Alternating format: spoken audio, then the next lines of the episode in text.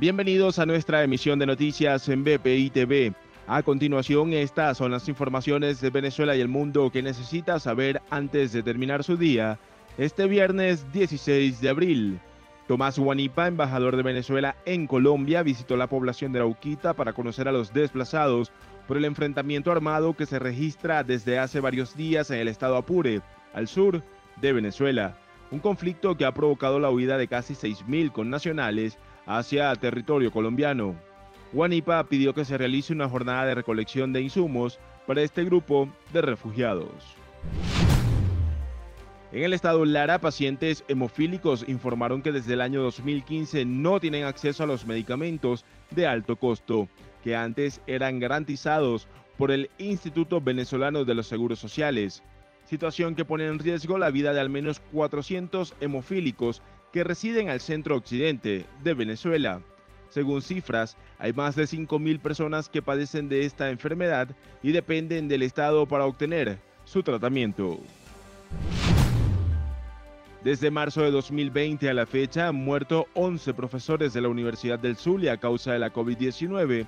Así lo informó la Asociación de Profesores de esta Casa de Estudios Universitarios aseguran que la mayoría de las víctimas no contó con los recursos para costear la enfermedad. Escuchemos a la profesora Molly González, presidenta de la Asociación de Profesores de la Universidad del Zulia. Hablar en este momento de un profesor universitario en Venezuela es hablar eh, de un profesional en condiciones de pobreza extrema eh, y de una situación de vulnerabilidad increíble. Un docente que gana entre 1 y 6 dólares no puede mantenerse ni sus necesidades ni la de su familia. De manera tal que esto es un docente que no tiene eh, seguro médico, que no tiene seguro funerario y eh, para poder atender sus necesidades de salud tiene que hacerlo de la caridad humana.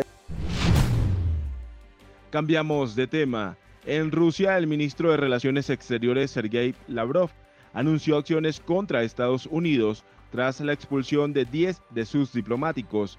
Rusia precisó que frenará las actividades sin fines de lucro de su país e impondrá sanciones contra personas individuales en respuesta a las penalizaciones aplicadas por el país norteamericano contra el Kremlin.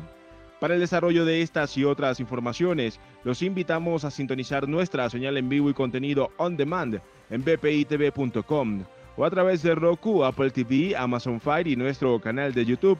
Síganos en las redes sociales como arroba BPITV.